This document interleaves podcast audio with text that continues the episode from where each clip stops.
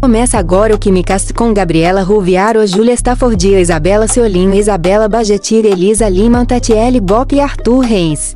Oi, gente, tudo bem? Sejam bem-vindos a mais um episódio do nosso Quimicast. Oi, gente, e eu vou contextualizar um pouquinho para vocês sobre o porquê acontece sequestro de carbono.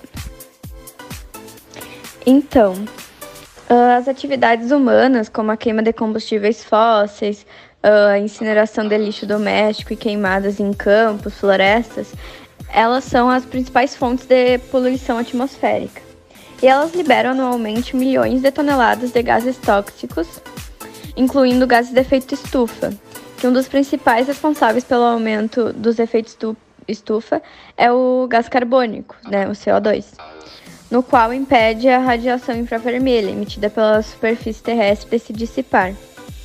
E a quantidade na atmosfera vem aumentando desde a Revolução Industrial, como resultado do aumento das atividades humanas que causam poluição atmosférica, principalmente a queima de combustíveis fósseis. E é por isso, então, que agora a Gabi vai explicar um pouquinho para nós, né, sobre o sequestro de carbono. Sim, e uma forma de controle da concentração desse gás é o processo conhecido como sequestro de carbono. Nesse processo, ocorre a absorção de grandes quantidades de carbono da atmosfera na forma de CO2 ou outros compostos que têm potencial imediato para se tornar gás carbônico. Esse sequestro ocorre naturalmente, através da absorção e armazenamento em longo prazo pelas plantas, nos solos, nas formações geológicas e no oceano. Agora, falando sobre a importância, pode-se dizer que o sequestro de carbono é muito importante para combater o efeito estufa, que é causado pelo excesso de dióxido de carbono no meio do ambiente, proveniente da queima de combustíveis fósseis e desmatamento dentre outras atividades humanas nocivas. E também é importante no aquecimento global, porque, consequentemente, no sequestro de carbono, há muitas florestas plantadas e assim acaba reequilibrando o ecossistema.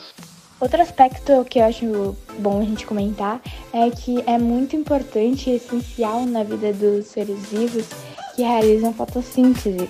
Porque se a gente parar para pensar, as plantas, entre aspas, sequestram o carbono e liberam o oxigênio na atmosfera, assim também facilitando mais ar para a gente, os seres humanos, né, e os outros seres vivos no geral, respirarem.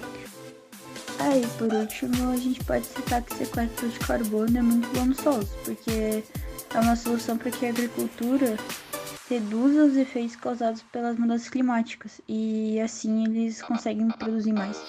Eu vou falar um pouquinho agora como funciona o sequestro de carbono. Bom, desde a Revolução Industrial, aumentou muito a concentração dos gases de efeito estufa no mundo todo. E isso só aconteceu por causa das atividades econômicas que cresceram muito. E isso vem gerando, então, consequências nas mudanças climáticas mundiais. Buscando reduzir aí esse efeito estufa, esse acúmulo de carbono na atmosfera, o sequestro de carbono é feito naturalmente pelas árvores e florestas, como a amazônica, que é um grande exemplo aqui do Brasil, e também pode ser feito pelos oceanos. Nos oceanos, a retirada de carbono é feita principalmente por causa dos fitoplânctons, que eles fazem a fotossíntese e convertem o CO2 em açúcar. E eles são responsáveis por um terço da retirada do carbono da atmosfera. E nas florestas não é muito diferente que acontece esse processo, porque as árvores elas absorvem o dióxido de carbono da atmosfera e armazenam o carbono como açúcar. Além dessas formas naturais, o carbono pode ser retirado por uma nova tecnologia que foi criada em 2010, a Global Thermostat, conhecida pela sigla GT. E essa solução, ela pode ser conhecida também como um carbono negativo, onde ela sequestra o carbono a partir do ar ambiente às baixas temperaturas. O sequestro de carbono, na verdade, ele já é bem conhecido pelas indústrias porque desde 1930 tiveram algumas indústrias que elas começaram a capturar o carbono e diminuir ele nas emissões antes que eles entrassem em contato com a atmosfera.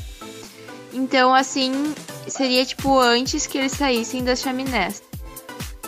Tanto na forma natural quanto na tecnologia, vale ressaltar que é muito importante preservar os meios naturais, já que uma das formas do sequestro acontecer é pelas formas naturais, é pelas florestas, pelas árvores, pelo oceano. Então é fundamental preservar, preservar os meios naturais para evitar que a Terra entre em um efeito estufa permanente. Outra coisa importante é que na Península Antártica é um dos lugares que mais tem efeito do aquecimento. E as mudanças incluem o aumento das temperaturas e a retração das geleiras e a diminuição do gelo marinho. Então, a gente pode ver que tudo isso acontece por não ter o sequestro de carbono devido. Então, a gente percebe que ele é muito importante para o mundo todo. O sequestro de carbono é um, é um tema onde tem muitas curiosidades. Tipo, muitas pessoas não sabem, mas o gás carbônico é um elemento muito importante para manter a manutenção de vida na Terra. Outra coisa também é que o gás carbônico é um agente que está cada vez mais piorando nossa camada de ozônio. É o principal entre todos os gases. Essas foram mais algumas curiosidades e agora encerramos o QuickCast de hoje. Espero que vocês tenham curtido e até o próximo assunto químico. Valeu!